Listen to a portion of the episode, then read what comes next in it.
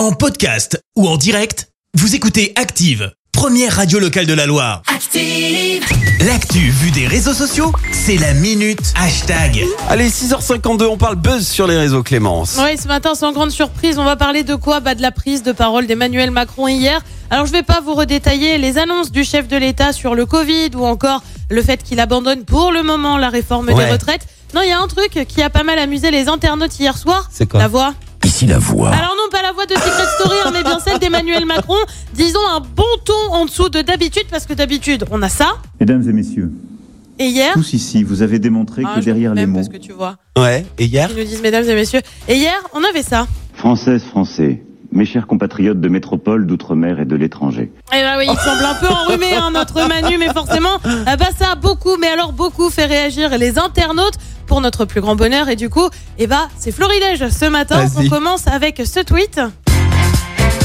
Mais pourquoi il a pris la voix de Barry White, variante de Stéphane le président en mode Barry White et tu vois un gif du chanteur avec une cheminée derrière parce que c'est notre projet Barry White Remix écrit cet internaute variante de BAP Barry White relance le nucléaire Docteur Matous lui écrit euh, N'empêche, il aurait dit Nous sommes en guerre avec sa nouvelle voix, ça aurait eu plus de gueule quand même.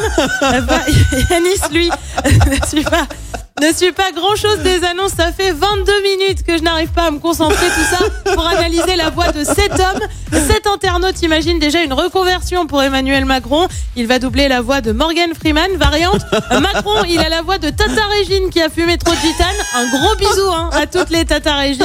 Euh, tu as aussi ceux qui ont viré dans la psychose. Alerte générale, il a toussé. Bah oui, Oh il était un peu enroué. Alors par moment, c'était pas évident de tenir 27 minutes. En attendant, nous, on n'a qu'une hâte désormais, connaître l'audience de son allocution. Y aura-t-il un pic en raison de sa voix Mystère. Ah, J'ai loupé ça hier soir. Merci euh, du coup, euh, Clémence.